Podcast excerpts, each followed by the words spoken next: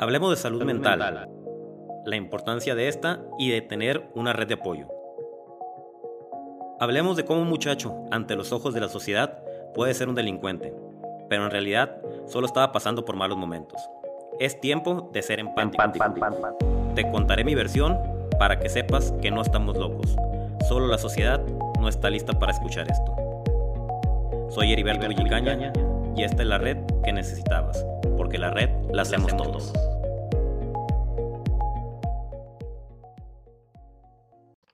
Bienvenidos a un nuevo episodio de la red del podcast. Hoy me encuentro muy contento porque tengo a un gran amigo de, invitado, un, un, tocayo de, de, la salud mental, de locuras, ¿no? Eh, mi buen amigo Dani Coach, bienvenido a la red del podcast. ¿Cómo estás, mi Dani? Muy bien, contentísimo de estar contigo. Gracias por la invitación, Oye, qué nervios porque entrevistar a una persona que sí se dedica profesionalmente a, a, la radio y todo eso, pues es un reto para mí, ¿eh? Oye, yo estoy más nervioso. Óiganlo. No, pues cuál profesional, pues lo único que hacemos es eh, compartir, ¿no? Y, y ya el, formato que te pone el micrófono, las luces o no, como sea, pues es, es, es compartir. ¿Cómo ha estado mi Dani? Muy bien, muchas gracias, muy contento. Para la gente que no te conoce, platícales un poquito quién eres actualmente y ahorita nos vamos a ir el por qué te dedicas a lo que te dedicas. Claro que sí. Bueno, pues yo siempre digo que soy un sobreviviente de las enfermedades mentales. Soy Daniel Koch y me diagnosticaron desde muy temprana edad, bueno, muy temprana edad, ándale pues, como por ahí de mis 20, eh, empezaron a pasar situaciones conmigo, ¿no? Extrañas, eh, yo ya no me podía levantar de la cama, de pronto estaba muy de buenas y de pronto mm, pues ya sentía que no quería vivir. Y pues todo esto fue evolucionando al grado de que se puso grave la cosa. Y para mis 24 años yo ya estaba muy mal. Ya experimentaba bajones y subidas terribles. Y en ese entonces se le llamaba maníaco depresivo a esta situación. Después mutó a la bipolaridad y para mis eh, casi 27 años, Heriberto, me, me tuvieron que amarrar, eh, llevar a un hospital psiquiátrico, me pusieron una cama, me, me, ataron de brazos, me tuvieron que dar terapia electroconvulsiva para contenerme, porque yo ya no quería vivir, yo ya estaba tentando contra mi vida. Y fueron momentos muy duros, muy difíciles para mi familia, ¿no? Me tomé la farmacia entera, eh, el diagnóstico era que estaba yo en un espectro bipolar y luego, no, no, no, señora, su hijo lo que tiene es eh, una depresión clínica, luego, no, no, no, lo que tiene es trastorno obsesivo compulsivo y se le detona, no, no, no, lo que tiene es TLP, no, no, no, lo que tiene es que es esquizoafectivo, que es una mezcla entre la esquizofrenia y la bipolaridad, y pues eran tantos diagnósticos, tantas cosas, que yo no entendía nada, y sufrí mucho, fueron muchos años de sufrimiento para mí, para mi familia, porque no entendíamos en realidad qué pasaba y la importancia de la salud mental. Y no fue hasta el momento en el que yo dije, vamos a ver qué está pasando, porque yo ya tomaba para entonces, Heriberto, 12 diferentes medicamentos psiquiátricos. Y hubo un momento en el que... Un cóctel. Sí, hubo un momento en el que este cóctel ya no había cómo surtirlo porque mi psiquiatra de pronto no estaba, no había recetas.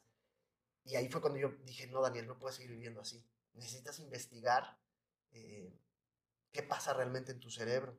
Y fue cuando nació mi fascinación porque empecé a descubrir que había ciertas cosas que pues, ni siquiera eran comprobables, eran teorías. Tu cerebro tiene un desbalance químico de norepinefrina, acetilcolina, ácido GABA, dopamina, ya no produce litio, tienes un problema eh, en el área de Broca, tu corteza singular anterior no funciona y pues tú ves un doctor diciendo eso y pues le crees y dices, no, pues... ¿Y qué es eso? ¿Pero y qué es? Pues quién sabe. Entonces me puse a estudiar y descubrí muchas cosas, como por ejemplo el cerebro no produce litio. ¿Desbalance químico de qué? ¿Cómo lo midieron o cómo está comprobado? Pues todas son teorías. Y entonces el empezar a investigar el cerebro me empezó a sanar. Y ahí nace mi fascinación por seguir aprendiendo y demás. Empiezo a sanar y digo, no, pues de aquí soy, ¿no? Yo me sentía una responsabilidad muy grande de compartir por qué me sentía yo mejor y empezar a ayudar a los demás, pero pues era, pues así, pues, como yo podía, ¿no? Porque no tenía estudios ni nada. Y después fue pasando el tiempo y estudié, pues ya estudié psicología organizacional, Ahorita estoy estudiando psicología clínica, ya, ya estoy por terminarla. Em, hice una certificación de coaching, que ahorita todo el mundo está como que, ay, el coach ya está bien prostituido. No se confundan. Eh, yo lo defiendo mucho, es, un, es una manera de ayudar a la gente muy bonita. Hay que prepararse, sí, hay que estudiarse y hay una manera de hacerlo bien, no es de un fin de semana nada más.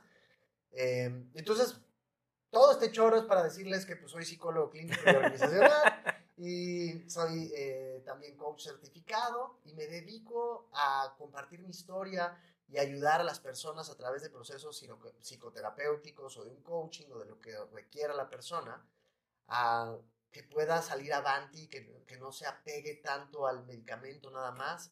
Y esto ha mutado a empresas, ha mutado a, a CEOs, a, no, o sea, no necesariamente personas que tengan algún diagnóstico de salud mental.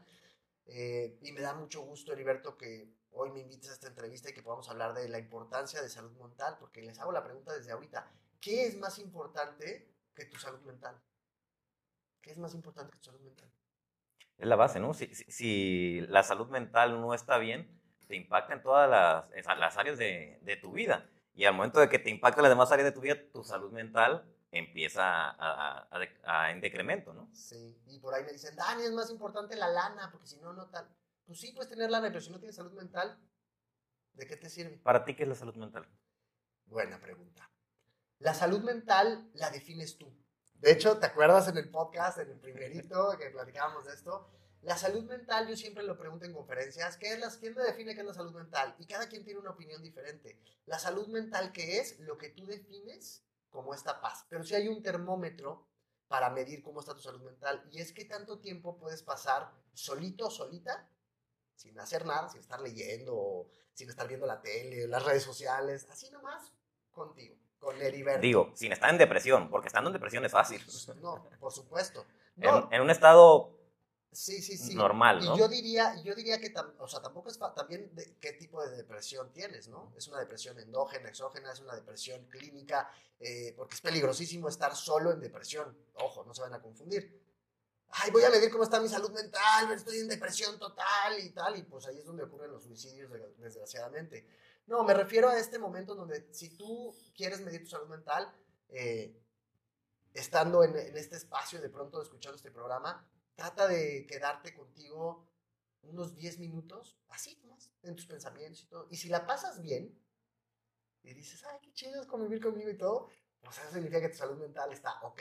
Eso es como yo lo mido, no está escrito en ningún libro, ni pretendo que esto sea la verdad, pero a mí me funciona usar ese termómetro con la gente. Y cuando hay problemas, cuando dicen, es que no, no puedo estar conmigo, necesito distraerme, necesito hacer cosas. Entonces es cuando les digo, ok, vamos haciendo ejercicios, vamos viendo hasta que logran empezar a decirme, oye, ya paso 10 minutos conmigo, padrísimo, con mis pensamientos, cotorreo conmigo y todo. Es cuando empiezo yo a poner palomita de, va mejorando la salud mental de esta persona. Y es que es bien padre cuando se logra eso, ¿no? Y, por ejemplo, a, mí ha habido ocasiones que, que mi mujer me dice, oye, vamos a visitar a mi hermana, ¿quieres ir?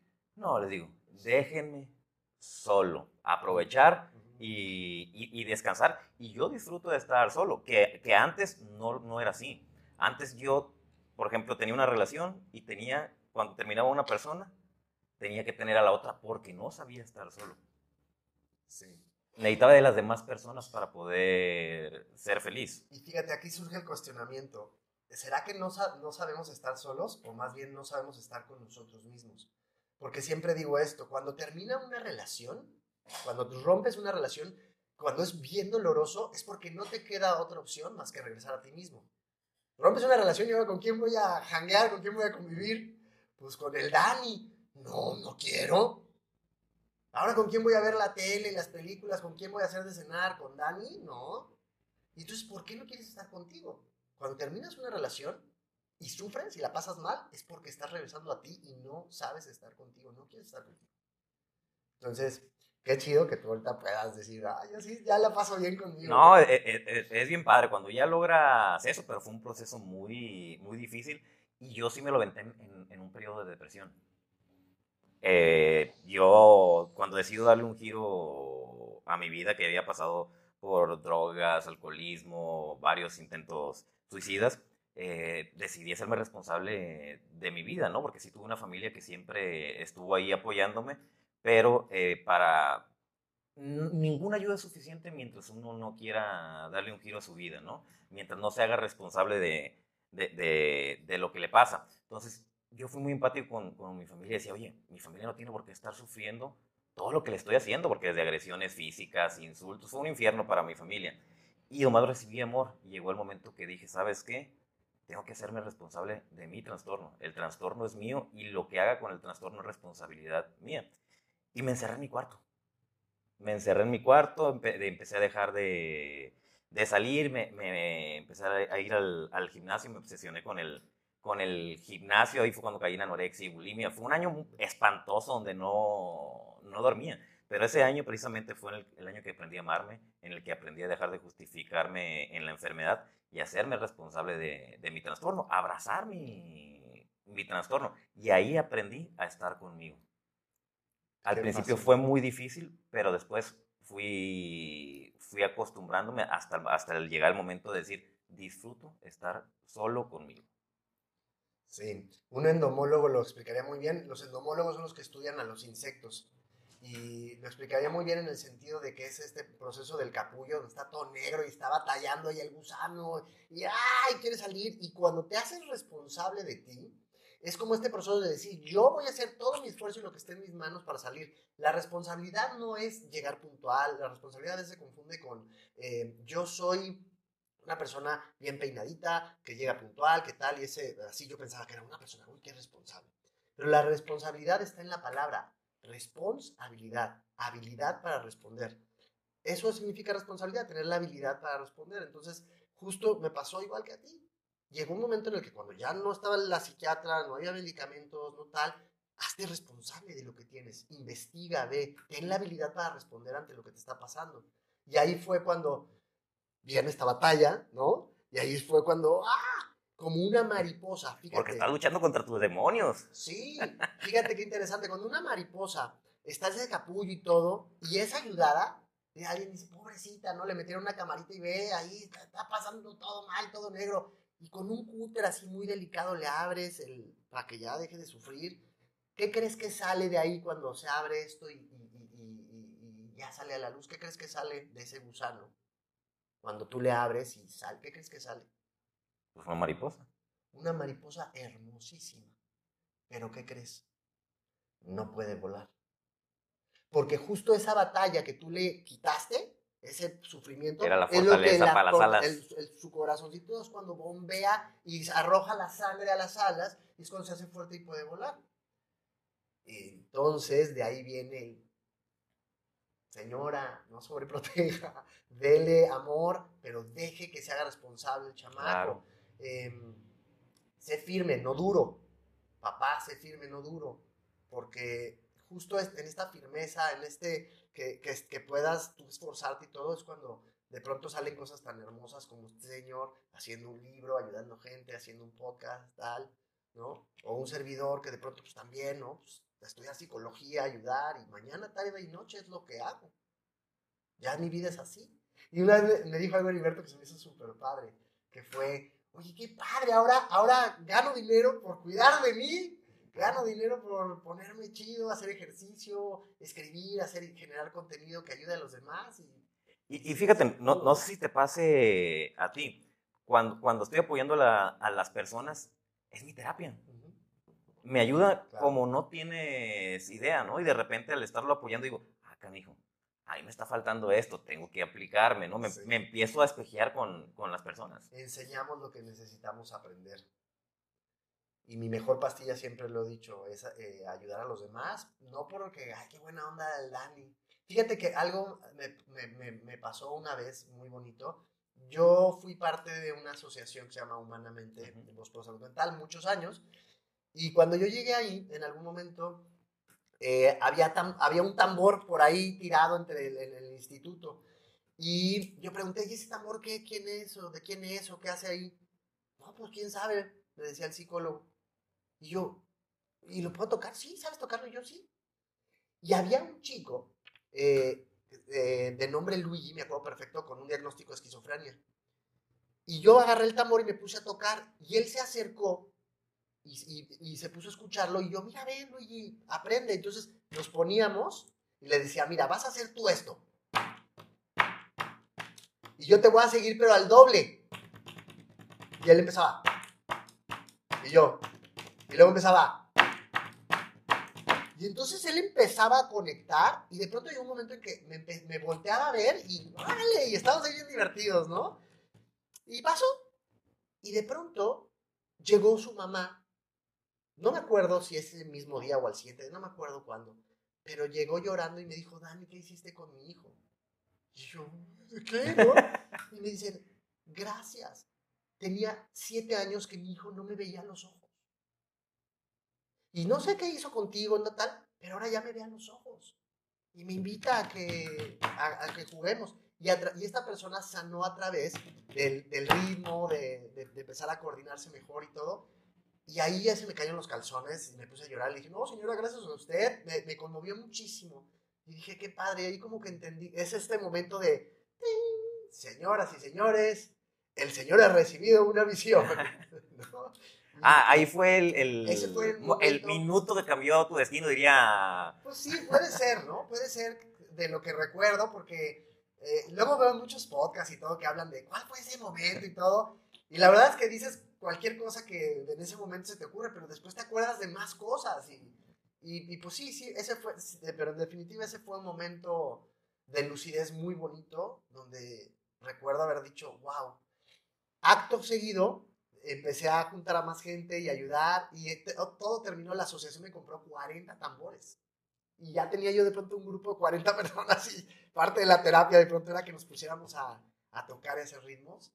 Y, y, a la fecha los sigo aplicando con algunos pacientes, ¿no? Y es que, y es que el, el, el arte ayuda mucho la, a la salud mental. Mucha gente que es, es actor, que es músico, ingresaron ahí porque tenían problemas de salud mental.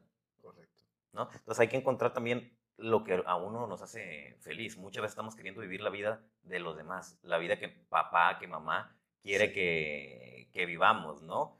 Que desde su punto de vista a lo mejor creen que es lo, lo mejor para, para nosotros, pero se fue mucho cuando no haces lo que, lo, que tú, lo que tú quieres, lo que te gusta, lo que te apasiona. Yo me acuerdo que fui muy criticado, Dani, cuando renuncié al despacho de auditoría y yo soy egresado de la Universidad Panamericana. Y fui muy criticado y juzgado cómo era posible que un, un, un, un, egresado de la Universidad Panamericana, trabajando en una de las mejores firmas, renunciara para poner un puesto de tacos en vía pública. Fui juzgado, fui criticado. Pero yo ya, ya había trabajado en mí, yo había la opinión de la gente. Si me sirve la tomo y si no me servía, pues no la, no la tomo. Yo estaba bien, ya bien claro lo que, lo que quería y estar en el despacho no era lo que yo quería me estaba generando muchos problemas de salud mental. Me tenía estresado, me tenía eh, irritado, cualquier, por cualquier cosa explotaba y no, para mi salud mental esto no es sano. Entonces pongo el negocio de, de comida. Y curiosamente, mi objetivo tenía que empezar por algo, lo fui, lo fui creciendo hasta que se convirtió en un restaurant bar. A raíz de un evento, una persona que se, me contacta para decirme que se quería suicidar y se suicida después de hablar conmigo, lo cierro. Y otra vez volví a ser criticado, volví a ser juzgado por cerrar mi negocio que me estaba yendo bien y empezar de cero en esto de apoyar a, la, a, las personas.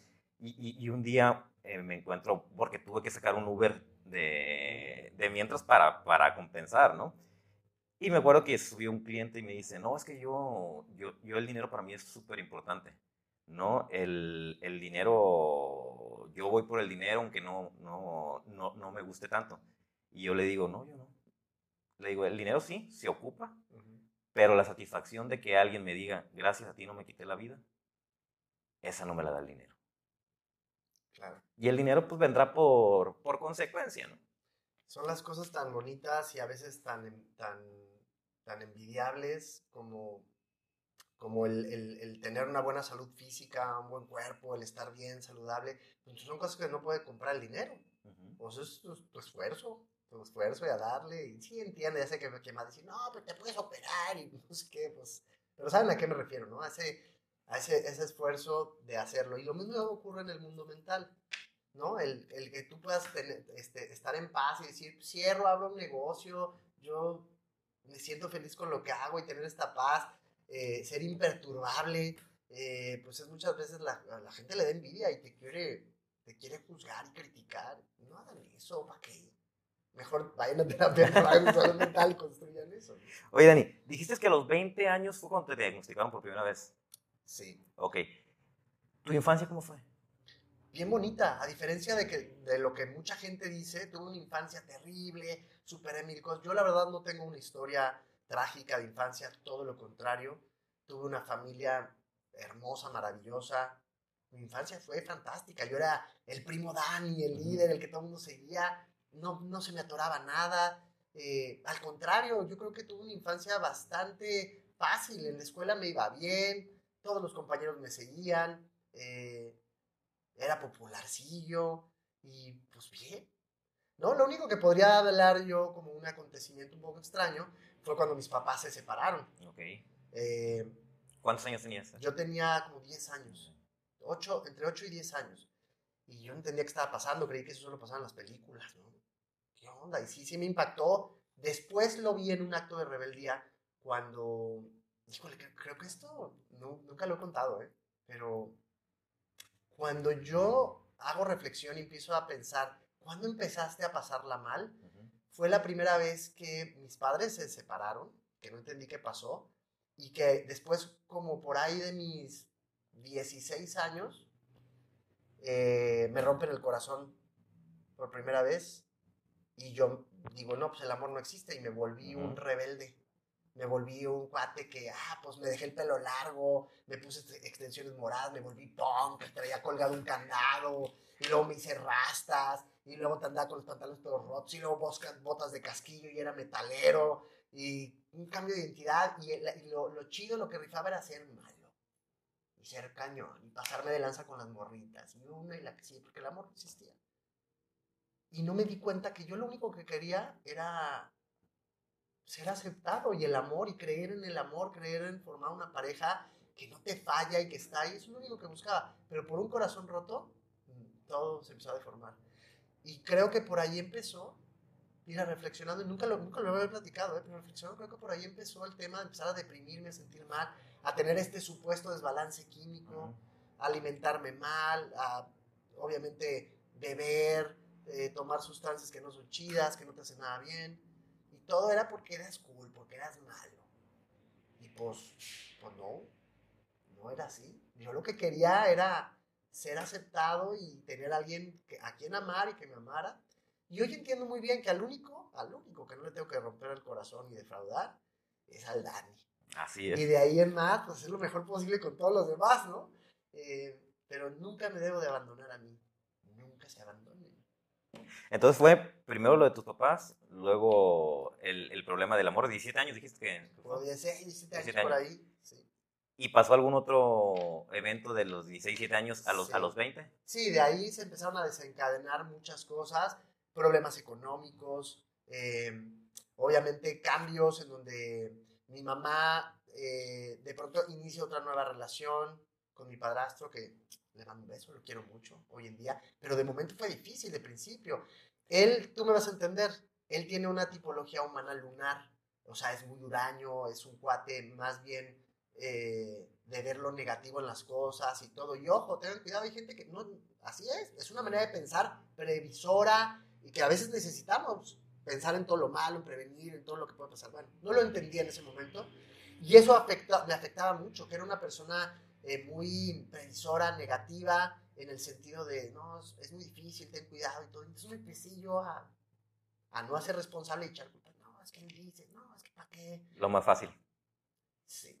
Y ahí ese fue otro gran evento en donde yo empezaba a querer eh, subir. Yo, yo tuve la fortuna de encontrar un trabajo muy rápido, muy padre en televisión, en Columbia TriStar International Television. Ah, no me sabía esa. Sí, ahí em- empecé a trabajar de jalacables y de cargapilas y fue subiendo de puesto muy rápido.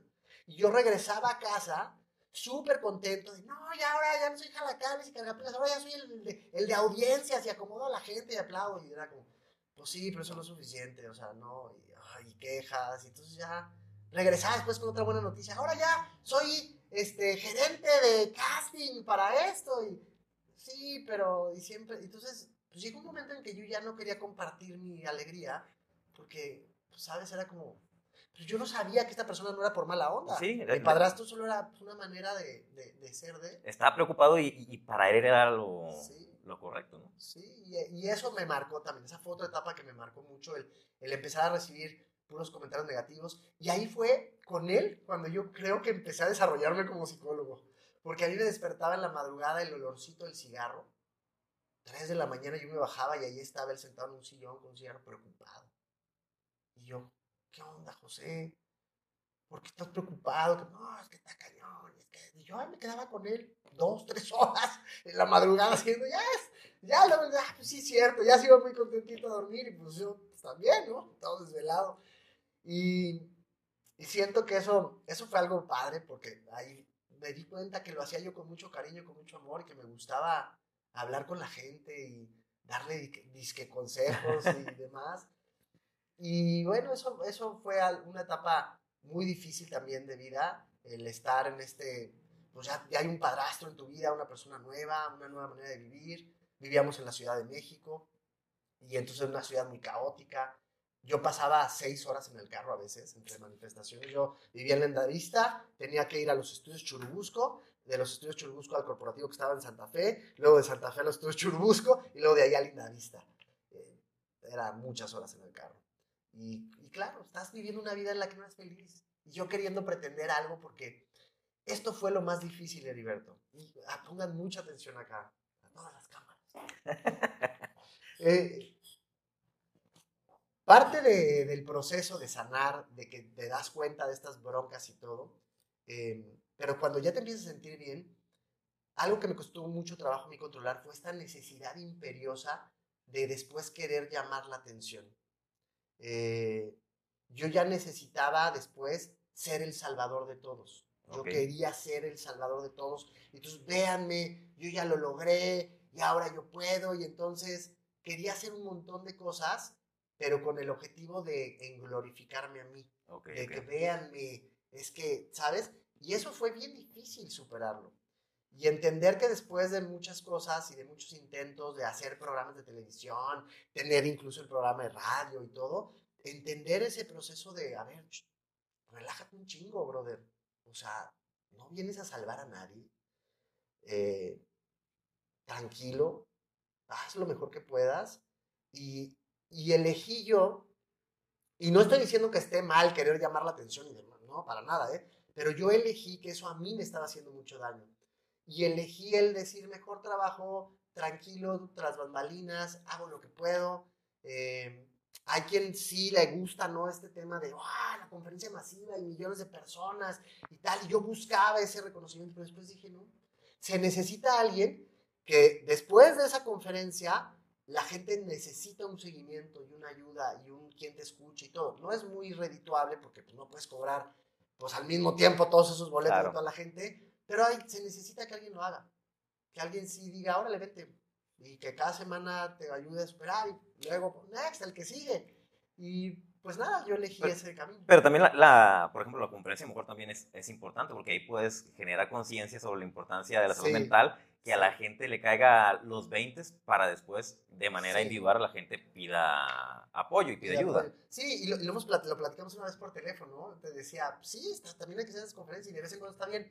Y habrá quien, yo te digo a ti, ¿no? Habrá quien ahí, el, tú párate y da la conferencia y le divierto que dé la conferencia y ante muchas personas y, y, luego, pues, habrá quien, órale, quien se rifa, échamelos a, a mí, yo los atiendo, y, otra conferencia, y, y, hay gente que es muy buena para hacer esto, tú eres muy bueno, tienes mucho power de voz, eh, eres, pues, gritoncito. Yo siempre que estoy en una conferencia estoy bien ansioso. Y, y, eso O sea, a mí lo que, lo que me ayuda, porque yo en la universidad prefería, no o prefería reprobar antes de pasar a exponer, ¿no? A mí lo que me ayuda es, yo estoy enfocada, enfocado en el objetivo, en qué puedo generar al momento de dar la conferencia, y es lo que me mueve. Claro, despertar este alto impacto, ¿no? El alto impacto de este objetivo está chido, ¿no? Entonces, sí, sí está padre hacer conferencias y todo. En mi caso, no lo hago mucho. Eh, y a mí me gusta más el, el, así, el uno a uno, ¿no? Es la, como la talachita de, de lo que sigue. Pero desgraciadamente sigue estando muy estigmatizado el tema de la salud mental. ¿O oh, sí? ¿No? Todavía hay gente que cree que ir a terapia es de, de, locos. ¿Qué hubiera pasado si a lo mejor tú, Dani, en el momento de la separación de tus papás, fuiste con un psicólogo? No. ¿Qué hubiera pasado a lo mejor si hubiera sido con el psicólogo? Otra historia hubiera sido. ¿No? Y a lo mejor en el desamor, si hubiera sido con el psicólogo, Otra historia. a lo mejor no hubieras terminado internado en un hospital psiquiátrico con electroshocks, ¿te dieron? ¿Qué te dieron? Terapia electroconvulsiva. ¿Y cómo, cómo fue para ti el, el- el estar internado ahí en el, en el psiquiátrico? Pues yo me sentía en una película. Es que crees que nunca te va a pasar. O sea, de veras, si me estás escuchando y dices, ¿cómo que el hospital psiquiátrico? Pues yo igual decía, todavía ahorita digo, ¿cómo que el hospital psiquiátrico? O sea, ¿cómo? No te lo imaginas nunca. Dices, a mí una cosa no va a pasar. Ya que estás ahí, dices, estoy en una película. No puede ser. Y ves las ventanitas, este tal, y ves que te quitaron las agujetas y que todo con lo que te puedas hacer daño. Y era, yo no lo creía. Yo decía, ¿cómo, puedes, cómo puedo estar aquí? Y yo estaba en, en San Juan de Dios, en San Johnny, y escuchaba de pronto en la mañana, ¿no? Tengo el alma negra, voy a misa negra. Tengo el alma negra, voy a misa negra. La Guadalupe. La Gua- y pues sí, pues en el piso de abajo había mucha gente ya muy trastornada, eh, pues ya fuera de la realidad. eh, de pronto, yo estaba en, el piso de arriba, en el área de ansiedad y depresión, pero de pronto bajaba. Ahí eh, pues te llevaba pues, a ver la luz y todo, y yo veía gente que de pronto llegaba y se me acercaba y me decía, qué bonitos tus zapatos, este, combinan con el cielo. Y, yo decía, ok. Y, ah, tienes dos orejas, muy bien. Y yo, órale, ¿qué- o sea, ¿qué- ¿dónde estoy? O sea, gente ya... ¿Sentías que te total- afectando más? No necesariamente, pero sí eh, me impactaba mucho el, el estar ahí. Eh, y no entendía, la verdad es que no entendía qué estaba pasando. O sea, realmente no sabía qué me estaba pasando y por qué estaba ahí. Pero de alguna manera, pues ya estaba ahí y tenía que salir adelante. No fue por voluntad propia. No, no fue por voluntad propia. ¿Qué pensabas de tus papás en esos momentos que te internaron en No, pues no, la verdad en mi caso no, no tuve coraje ni nada. eh, yo ya estaba muy mal. Yo llegó un momento en el que estaba en mi departamento y sentía que las paredes del departamento me empezaban a hacer chiquitas. No me podía yo levantar de la cama. No salía, de- no, no, no, no salía la luz en, en mi vida. eh, decía, Dios mío, ¿qué voy a hacer? Y un momento sí empecé a sentir horrible. Se me hacía todo el departamento chiquito y dije, me voy a matar. Salí corriendo a casa de mi madre y le dije, no me preguntes nada, no da, por favor, solo necesito un lugar eh, seguro para, para descansar. Pues sí, pásale. Me metí al cuarto de visitas, cerré la cortina y ahí me quedé. Mamá, ¿qué pasa, Dani? Y ahí me quedé, yo no sé qué tengo. Y pues mi mamá decía, Dios mío, pues ¿qué pasa, da? Y empezaba a hablarle a gente, ¿qué tiene? Dani no se levanta. Y llegó un momento en el que yo ya estaba comiéndome las sábanas de la cama después de dos, tres, cuatro, cinco días, no sé cuántos días de estar ahí, de no salir. Yo ya literalmente me mordía la ropa, me la empecé a romper la ropa, rompía las sábanas, es que no sé qué tengo y todo. Entonces, claro, a mi madre, un psicólogo que habló, le dijo, internanlo. Y mi hermana, que le mando un beso donde quiera que esté, eh, que mi hermana falleció ya, pero era una persona muy importante en mi vida, con- junto con mi mamá llegaron y, ay, me chorearon y todo, y literal, o sea, camisa de fuerza, contenerme, y me llevaron al hospital psiquiátrico. Mi madre y mi hermana estuvieron ahí conmigo y me atendieron y me dijeron, a ver, no estás loco, tranquilo, mira, no sé qué, te tómese su chocho, tranquilo, cállese y sigue las indicaciones. Y pues en ese momento yo decía, me están ayudando, yo nunca tuve tirria ni mala vibra con mi hermana, ni con mi mamá, ni con nadie de mi familia que, que, que pues hasta estaban haciendo lo que podían. Y, y que parte una decisión difícil para ellos. dificilísima. Imagínate, llevar a mi hijo a un hospital psiquiátrico, llevar a mi hermano a un hospital psiquiátrico. Mi hermana me, pues me escuchaba, me atendía, a ella eh, le gustaba mucho hacer masajes y, y ponía sus manos de chinito, decía ella, te voy a curar, te voy a curar. Y me ponía las manos y me hacía, mi hermana era, era chidísima, eh, era una gran amiga y pues de pronto se fue, ¿no?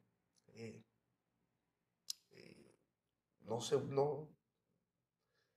Fue, pues fue una situación así inesperada, ¿no?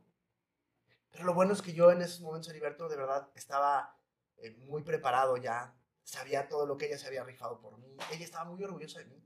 Cuando ella se fue, yo ya estaba teniendo pacientes, yo ya había estudiado muchas cosas, yo ya estaba, incluso estaba en casa de una persona, yo iba a domicilio a ayudar a la gente a que se levantara de la cama, a atenderlas, estaba con un chico em, con un diagnóstico de esquizofrenia, y ahí me habló mi padrastro y me dijo, Dani, Dani, tu hermana no respira, ¿qué, pasa? Y tú, a ver, tranquilo, ¿qué está pasando? pues tu hermana se murió, Dani, la abuelita ya no está. Entonces tranquilo, respira, obviamente hablé ahí con la señora, perdón, me tengo que ir ahorita de la terapia, parece que mi hermana murió y y salí eh, corriendo, ¿no? Llegué, escuché yo los gritos desde afuera de la casa de mi madre. No, horrible, ¿no? Horrible, una cosa horrible. pues nada, le hablé a mi cuñado y fue un, fue un proceso donde tuve que ser muy fuerte porque, pues mi cuñado, imagínate, mis sobrinos, los niños, mi hermano en esos momentos estaba pasando por momentos muy difíciles también, ya tenía familia, yo el único soltero, y había que ir, mi hermana había estado este, eh, de viaje en Cancún, entonces había que ir a Cancún a hacerse responsable de todo. Fue de los momentos más difíciles de mi vida, ¿no? Agarra fuerza y tienes que ir a ver qué va a pasar con el cuerpo de tu hermana. Cremarlo, lo que fuera, y sí, me agarré un avión y vamos a Cancún, y fuerte, y a ver todo el tema legal y todo, y regresar con mi hermana en, en una cajita, sus cenizas, ¿no? Bueno, ya, mi hermana ya no está aquí. Gracias a Dios ya tenía mucha preparación y todo. Mi hermana me admiraba mucho. Ya, ya me decía, Dani, no sabes qué feliz me, me hace verte tan bien. Y, y, cada que la recuerdo me doy mis momentos de llorar, de felicidad, de alegría. Yo la he sentido. Este, he sentido que estoy adentro de ella. Es impresionante, ¿no? La alegría. Cuando estoy haciendo ejercicio, cuando corro, de pronto la siento de verdad. Es cuando yo digo, wow. Yo soy muy escéptico, muy, muy escéptico. Pero ahora sí se los garantizo. he tenido estos momentos de, de wow, esto no es lo único, es sentir esa alegría y la veo riéndose y yo dentro de ella digo, no manches, o sea, qué, qué impresión, ¿no? O sea, está aquí, estoy dentro, quién sabe cómo sea cuando nos desconectemos de este universo, pero me da mucha alegría, ¿no? Recordarla y, y, ver a mis sobrinos cómo son excelentes y todo lo que han creado. Eh, mi, mi, sobrino hace música increíble, el hijo de mi hermana, mi, mi sobrina hace, escribe increíble, hace poemas, produce, graba, toma fotos. Eh, son increíbles los dos. Y me da mucha alegría, mucho gusto. Y esos momentos para mí fue cuando dije, wow, mi salud mental ya está bien. Puedo soportar lo que sea. Puedo sentir la tristeza, el llanto, la alegría. Eh, y no por eso mi vida ya va mal, ¿no? Lo aceptas, lo, lo, te das la oportunidad de vivirlo, pero ahora, ¿qué tengo que hacer? Ya para seguir en mi vida, ¿no? Sí, y ese, este tema del control de las emociones, pues no es cierto, las, las emociones no se pueden controlar, se pueden modular, se pueden transformar, se pueden utilizar, eh, son parte de y es bien bonito. Pero ¿cómo vas a reaccionar cuando llega la emoción? Eso sí es lo que puedes controlar. Exactamente, al final del día no tenemos control. Mira, yo no tengo control de ahorita, eh, saliendo de aquí, que se robaron algo importante mío, el carro, el que bueno, que ni traigo carro, ¿verdad? Pero... Eh, yo no puedo controlar. Traes hasta chofer ahorita, amigo. Porque te vas ahí conmigo. Ah, ¿Eh? ah bueno, ¿Eh? ya conseguí raite. Bueno, y que alguien que yo amo se muera, no lo puedo controlar. Que me asalten, no lo puedo controlar, ¿o sí? O sea, ¿realmente está en mi control? Puedo prevenir un montón de cosas, pero ¿realmente está en mi control? No. Lo único que está en mi control es cómo voy a reaccionar yo ante eso. Eso es lo único que está en mi control. Y para eso hay que entrenarse. Sí, es como, y es como ir al gimnasio. Sí, lo siento, no es a través de una pastilla, ¿eh? Es a través de No, la, la, pastilla te va a estabilizar, pero el clavado, el autoconocimiento, el autocontrol, es trabajarlo. Oye, ya me dio hasta calor aquí. Oye, Dani, ahorita, ahorita me puse chinito cuando me dijiste de que tu hermana pues había estado, se iba orgullosa de, de lo que eras, de, tu, de tus logros. Y me acordé hace de seis meses que, que, vino mi papá, no te lo he platicado esto a ti, creo. Vino mi papá y me quedé solo un rato con, con él porque mi mujer y mi mamá se fueron a, a, comprar. Los niños se quedaron jugando ahí, pero estaba solo, solo con él. Y me dice mi papá, oye, ¿y puedo hablar contigo? Y yo, sí, papá, ¿qué pasó? Recordemos que mi papá recibió agresión física de mi parte, groserías, fue un infierno para toda la, familia, estuvo a punto de pegarle un balazo en la cabeza, le ocasioné un, un, infarto en una ocasión en una discusión. El caso es que me dice, sí, papá, ¿qué pasó? Y me dice, quiero hacerte unos comentarios. Y yo dije, ¿qué? ¿Ahora qué hice? Porque, porque, porque antes, antes siempre, por ejemplo, que iba a, a, Mochis, de donde, de, donde, de donde yo soy, cada vez que me, venía a Guadalajara, a la ciudad de Guadalajara, me decía, Eri, ven, vamos a, ¿podemos platicar? Sí. Y era, yo le decía, ahí, ahí va tu casetito, ¿no? Eran sus consejos, era una plática con, con él, ¿no? Entonces, ahorita le dije, sí, papá, ¿qué pasó? Dime, con, claro que me puedes decir lo que, lo que quieras. Ya traes tu código de interpretación previo, este ching, ¿qué hice? Pero, pero, pero, fíjate, como, como ya sabía que a lo mejor no, no, no, había nada malo que estuviera pasando, le dije, sí, ¿qué, qué, pasó, papá? Me dice, te quiero hacer unos comentarios. Uno es, estoy muy orgulloso de, lo, de todo lo que has logrado, de todo lo que, lo, lo que estás apoyando con lo que, con lo que estás haciendo. Dos, estoy muy orgulloso del matrimonio que tienes como que tienes con, con, tu, con tu mujer, porque como sabes, al principio no se le veía ni pies ni, ni cabeza, ¿no? Y obviamente, pues cada quien tuvo que hacer su parte, yo trabajar en la mía y mi mujer en la, en la suya, ¿no? Y tres me dice, estoy muy orgulloso del padre que eres y los resultados que estás teniendo con tus hijos. Muy a tu estilo, pero con buenos resultados. Entonces, que tu papá te diga eso, güey. No manches, o sea, es, es, es, el mejor regalo que he recibido, porque ahí es cuando digo, lo logré, cabrón. Y es cuando me dice, me chiste la lo, Lo logré, güey. O sea, que tu papá te lo diga después de cómo fuiste, no, no, no, no, tiene precio. Y eso, tengo muy mala memoria a corto y a largo plazo, pero eso jamás lo voy a olvidar y es una gasolina para seguir adelante, trabajando en mí y haciendo lo que está en mi parte para seguir concientizando sobre, sobre estos temas tan importantes. Qué chido. Ya, mira, eso me acaba de inspirar para darte la exclusiva. la exclusiva. Ay, sí, ¿no? Como si yo fuera bien importante. Y en exclusiva en la red de podcast. Pues te comparto que estoy muy feliz y que gran parte de lo que yo siento que, que me ha motivado a seguir adelante, bueno, ya vieron en las redes sociales algunas personas, eh, me fui a un viaje muy bonito a Nueva York y me comprometí. Me comprometí con, con, con, mi, con mi, novia.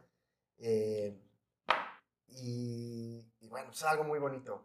Pero les comparto a todos que aparte estoy muy emocionado porque ahora voy a ser papá. Estamos embarazados. Entonces, para mí es algo que yo, yo dije, yo nunca voy a poder ser papá. O sea, bipolar, con todos esos diagnósticos, no puedo ni encargarme de mí. No, estaba fuera del radar completamente. Y a mí me emocionaba verte mucho a ti, pero más a tu hijo en las obras, en las entrevistas, en las conferencias que me has invitado. Hablar a tu hijo y decir, mi, mi mayor inspiración es mi papá. Y decía, ay, qué padre, yo quiero tener eso, pero nunca va a pasar.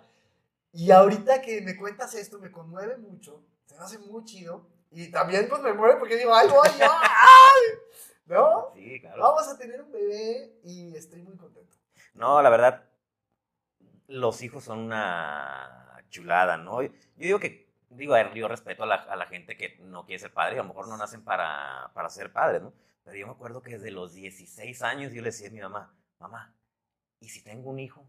¿Me lo mantienes? Yo desde los 16 años desde los 16 años quería, quería ser papá, ¿no? Como que, que, eh, digo, siempre fui muy niñero, pero yo, yo sabía como que ocupaba esa responsabilidad para dar otro, otro, otro paso, ¿no? Y cuando pues la, gente, la gente, tú sabes que, que, cuando yo conocí a mi mujer, a los tres días conocí, eh, eh, mi, mi, hijo era eh, hijo de, de, mi mujer. Y, y, a, los, a, los, tres días le, me dice, ¿sabes qué? Tengo que ir a la casa o que tengo que ir a darle comer a mi hijo, algo así, no recuerdo exactamente bien. Pero le dije, oye, ¿por qué no vamos por él? Y, y salimos todos.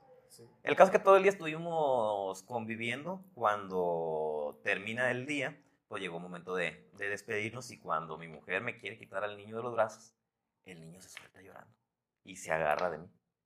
Y le digo, a, mi pareja o a mi mujer en ese entonces le digo, ¿sabes qué? El niño ya tiene papá. Ya no me sales de la casa. Y desde ahí, pues me hice eh, responsable del, del, niño y ese niño fue el que me enseñó a ser papá. Fue es, una satisfacción y fue mi ángel, fue, yo le digo, yo le digo tú, tú fuiste mi ángel porque en ese tiempo emocionalmente no andaba muy bien, no me estaba yendo bien en, lo, en los negocios y vino a cambiarme la vida. Vino a cambiarme la, la vida. Y, y pues ser padre, pues es una de las mayores satisfacciones que he tenido. Y ya tengo también una, una hermosa niña de, de siete años que me sorprende mucho de repente que, que llegue mi hija y me diga, papá, ¿te puedo decir algo? Sí, ¿qué pasó? Qué bueno eres para dar amor. O de repente que me diga, papá, eh, que, ¿cómo me dijo? Estoy muy orgullosa de ti porque tienes mucha inteligencia emocional.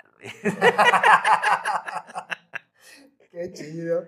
Oigan, les quiero decir algo que está bien chido. Estás aquí los dos bien chillones. Y, ah, pues estamos grabando. Saludos, porque yo no sé si sabías, pero ya hay oficialmente, no sé si un mes, una semana o un día, del Día, del día de la Salud Mental para Hombres.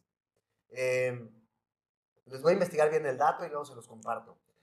Pero es bien importante darse cuenta que los hombres no lloran, los hombres son los fuertes, los hombres no pueden eh, compartir sus emociones porque son fotos, porque bla, bla, bla. Entonces, empezó un movimiento de, de, de men's health, mental health, la salud mental para los hombres importa, es muy importante. No es una casualidad que la mayoría de las personas que se suicidan son hombres.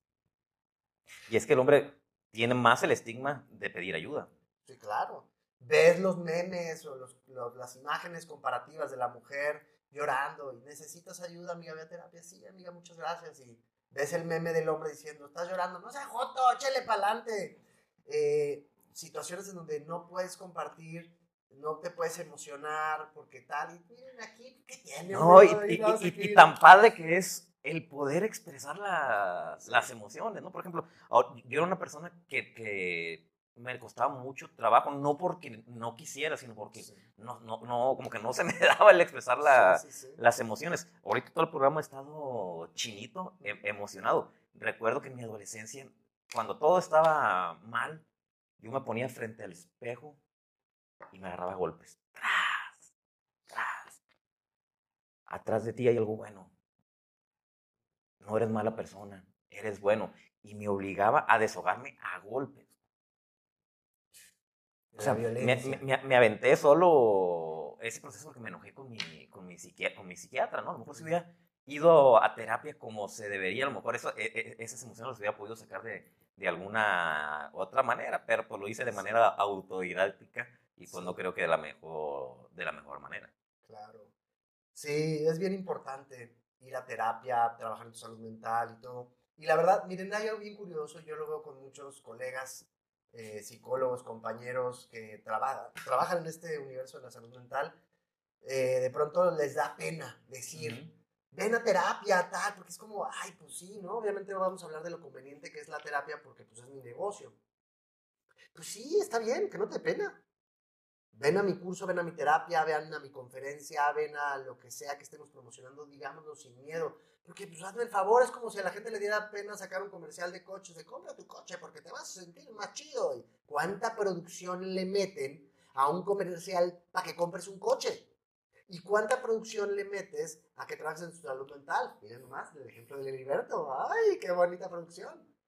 Pero empecemos a perder ese miedo de realmente promocionar y promocionar y publicar y lo que sea necesario para que la gente invierta en su salud mental. Mira, nadie va a invertir en ti si tú no inviertes en ti. Nadie. Entonces, entérate de un curso, ve, analízalo, ve y métele. ¿Cuál es tu mayor inversión? ¿Tu bolsa de 40 mil pesos? Mujer, despierta. Morro, ¿cuál es tu mayor eh, orgullo? En mi casota que invertí. Sí, ¿en ti cuánto has invertido? Pues no perdamos el miedo a promocionar eso porque se necesita hoy más que nunca normalizar la terapia. Hacerlo, hacer, y, sobre todo hacerlo un derecho. Estamos peleando porque la, la salud mental sea un derecho y, y, que todo el mundo pueda tener acceso a eso. Entiendo, no soy ningún ingenuo, ¿no? Entiendo que hay veces que no hay dinero para, para, para pagar una terapia. Eh, pues sí, lo entiendo. Lo que no entiendo es como si, buen fin, televisión de 15 mil a 5 mil, y ahí vas y te compras tu pantallita. Entonces no te hagas. Entiendo que es complicado, pero siempre puedes invertir en tu salud mental. Y lo de problemas que nos evitaríamos, lo de divorcios que nos evitaríamos, ¿no? Como, como, como personas. Eh, pues para mí la, la, la, salud mental es la base de, de todo. Tu salud mental es lo más importante. Sí. Oye, Dani. Dígame.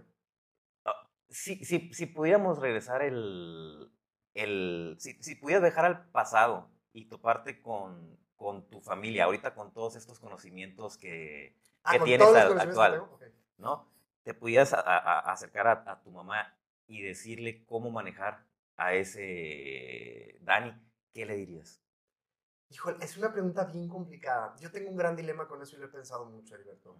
Mira, por un lado, yo fui una persona que tuvo un momento de odiar mi vida. Me quise suicidar. Ujú. Pero hoy volteo para atrás y yo no cambiaría nada de mi vida. Absolutamente nada. Porque la vida que hoy tengo es fantástica. Es maravillosa. Me siento muy bien con mi vida, me encanta. Y eso es gracias a todo lo que viví.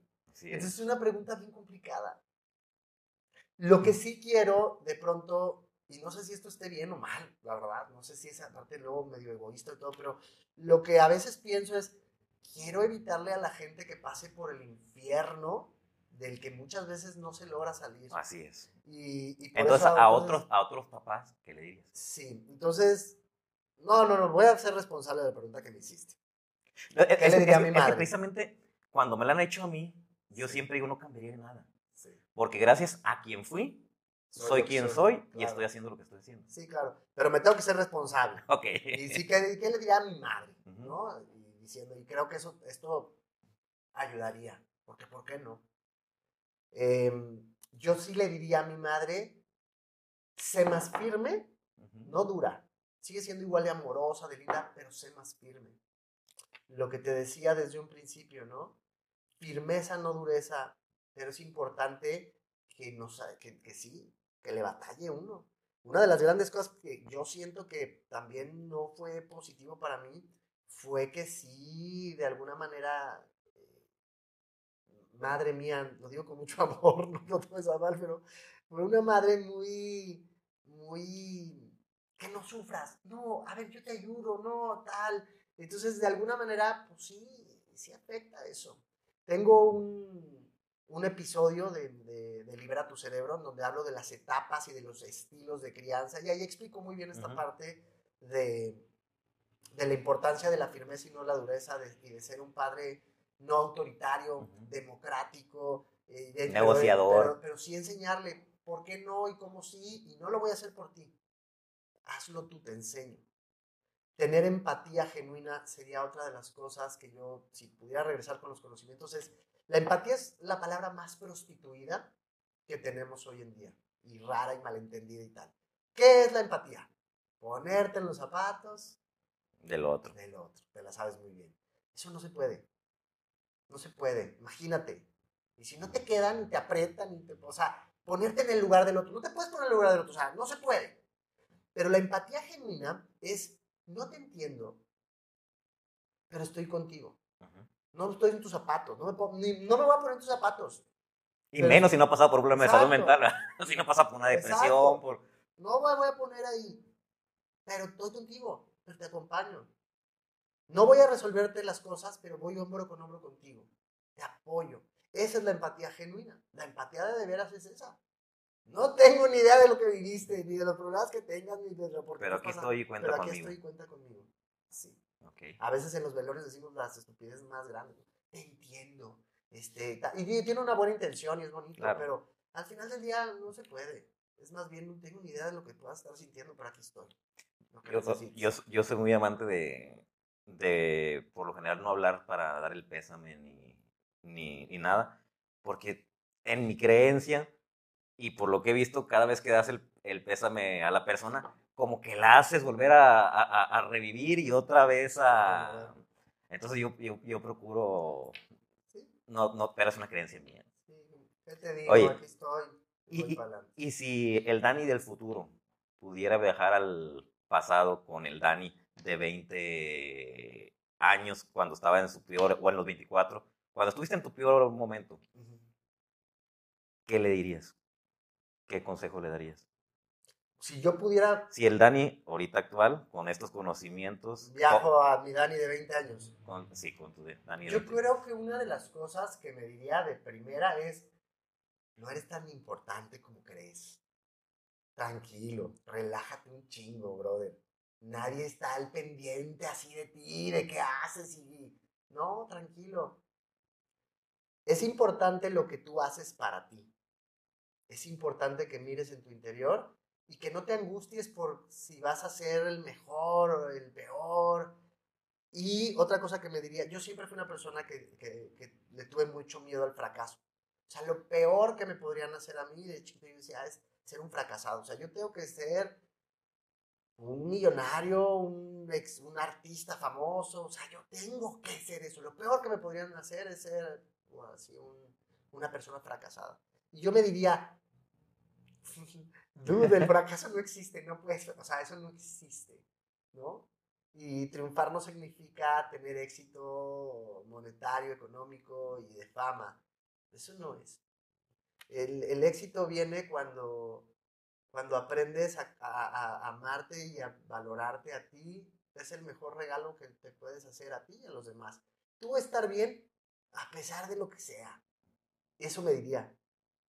Tú concéntrate en algo, tú está bien y piénsalo. ¿Qué es lo mejor que puede hacer tu esposa, tus hijos, tu mamá, tu papá, tus amigos por ti? ¿Qué es lo mejor que podría hacer?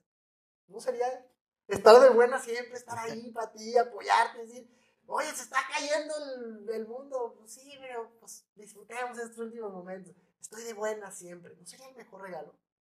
Por ahí vi un meme una vez que decía, eh, el mejor regalo que le puedes hacer a alguien es darle el 100% de tu atención.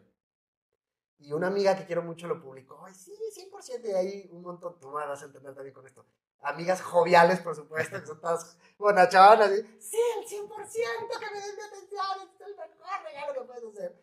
Y yo pues decía, no, el mejor regalo que te puede hacer alguien es estar de paz, de buenas, sin importar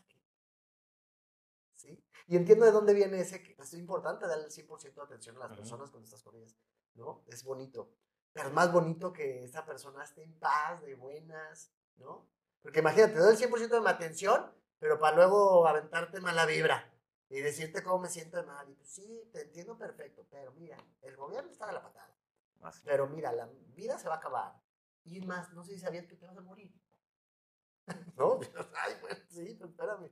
Y mucha gente le ha escuchado decir, está muy de moda decir, venimos, venimos a vivir, no a durar. Chavos, entiendo de dónde viene eso. Claro, hay que divertirse y todo, pero ¿y si también venimos a durar? Si también venimos a, ¿sabes? A sentirnos eh, que podemos disfrutar más tiempo durando y sintiéndote así. Eso me, eso me diría. Oye, Dani, eh, ¿tú, tú nunca en, en, en, este proceso tuyo, es que ahorita está mucho de moda el encontrarte a ti mismo, que, que, que, es, que es importante, ¿no? Pero mucha gente ahorita está de moda consumir ciertas sustancias para, para, para supuestamente encontrarte a ti mismo mediante esas sustancias. Sí. ¿Tú alguna vez consumiste algunas sustancias? Sí, por supuesto. Yo intenté de todo. Y me fui como a lo más. Y yo una vez eh, fumé sapo que es DMT puro, son las glándulas de un sapo que eh, se entierra en un desierto y sale una vez al año, búfalo bavario se llama, y esas glándulitas que tienen la espalda se las raspan, se las quitan y luego las secan, y eso te lo fumas. Y esto es para otro podcast, o sea, para platicar esa experiencia es otro tema, es eh, meterte en las entrañas de, de otro universo, que cuando quieras lo podemos platicar, pero siempre mi reflexión es, bueno, sí, todo qué padre, pero ahorita estás aquí en este plano. Eh, ahorita estás aquí, ¿qué vas a hacer aquí? Te puede ayudar, si traes una buena preparación, el entender este mensaje que te das tú mismo, al desintegrarte, morir, quitarte el ego, eh, entender otro, es un viaje, es una cosa brutal, eh, brutal. yo hoy entiendo el concepto de eternidad, porque fue una eternidad lo que yo viví ahí sentí un dolor profundo, una cosa horrible, como si, como si sintieras el sufrimiento de todo el mundo, que todo el mundo, todo el universo, algo que te desintegra, es una cosa, pero también sentí la felicidad. de- Vi un mundo fantástico. O sea, fue un viajezote, pero te digo, eso es para, para otro podcast, yo creo. Pero, por ejemplo, eso fue cuando estabas en, en este, estar buscando la, Sí. la, la salida, ¿no? Sí. Ahorita el, el Dani, actual Dani Coach, con todos estos conocimientos, ¿qué opina al respecto de, de, de esos? Que son de mucho respeto, que requieres de una muy buena preparación, de informarte, y que si tú sientes que es algo que te va a hacer bien y te vibra, lo hagas. Si, si hay duda, no hay duda. O sea, si dudas, ay, es que no sé, me da miedo, entonces no. Ante la duda no hay duda. Eso opino. Pero, por ejemplo, eh, la otra vez escuché un... He escuchado casos que ha- han fumado, dijiste, ¿no? O tomado, por ejemplo, ayahuasca, Ajá. ¿no? Y... Si el sapo, el sapo es, eh, se, se fuma, se, se, se queman las glándulas Ujú. y se tal. La ayahuasca se debe. Y después de, de un ritual de, de esos, quedó con, ¿cómo se llama? Ay, esquizofrenia. Le dio esquizofrenia a partir de ahí. Sí. Entonces, Es por, de por- mucho cuidado. por eso te preguntaba, ¿tú qué opinas como profesional de la, de la salud mental? Que es de mucho cuidado. No, yo, yo no soy de satanizar nada. Nada, ok. Eh, pero sí soy de, primero, infórmate, prevén, siente si es bueno para ti. eh, y no, no hay que satanizar. Yo no satanizo nada, eh, nada. Al final del día, ten cuidado nada más, hazlo con mucha responsabilidad. Y si sientes que es algo que, que necesitas, que te pide tu vida, pues adelante. Y es que a alguien le puede servir una cosa que a otros no. Tú sabes que Es, soy es- fan de es- eso. es- es ir buscándole qué es lo, lo que te sirve Sí. a ti, ¿no? Sí, tú sabes que yo soy fan de eso, de entender que nuestra biología es diferente, que habemos diferentes modelos y a algunos nos va bien unas cosas, otros no. Eh, siempre lo digo, ¿no? Como en las razas de los perritos. O sea, no es etiquetar y juzgar, porque a mucha gente no le gusta luego lo que yo hago, porque dice, es que Dani, tú juzgas a las personas con tus tipologías humanas. Y este es de la glándula páncreas, y este es de la pituitaria, y este es tiroides. Entonces, ya lo juzgaste y es así, lo metiste en una cajita. No, señores, no es lo mismo entender la naturaleza de alguien que juzgarlo. Entonces, este es, un perrito Es chihuahueño. autoconocimiento. Sí, es un perrito chihuahueño y nadie te va a decir, no le digas chihuahueño, es solo un perro. No, ya lo estás, no, pues te daría risa, ¿no? Si es un chihuahueño y crece de determinado tamaño y le va bien este tipo de alimentación y tal, y este es un pitbull y este es bueno para pelear. No que esté etiquetado y condicionado para eso, pero sí es bueno, tiene potencial para eso y tiene otro tipo de alimentación y crece de otro tamaño. Y este es un San Bernardo, y este es un Doberman, y este es un French puro, y ¿sabes? Eso es, conocer la naturaleza es muy bonito. Por eso yo, ¿sabes? Yo amo dar esos talleres de tipologías humanas. Por eso yo te invité, te dije, Heriberto, tú con lo que te dedicas y lo que haces, tienes que conocer esto para poder entender que no es lo mismo que te encuentres con uno como tú, que dices, ah, este es mercurialazo, este es tiroides, este le vas a ver, a que te encuentres con alguien que digas, este es páncreas, es lunar, y lo voy a tronar si le hablo de, ah, tú, y le grito y le motivo. No, pues es otro approach completamente diferente.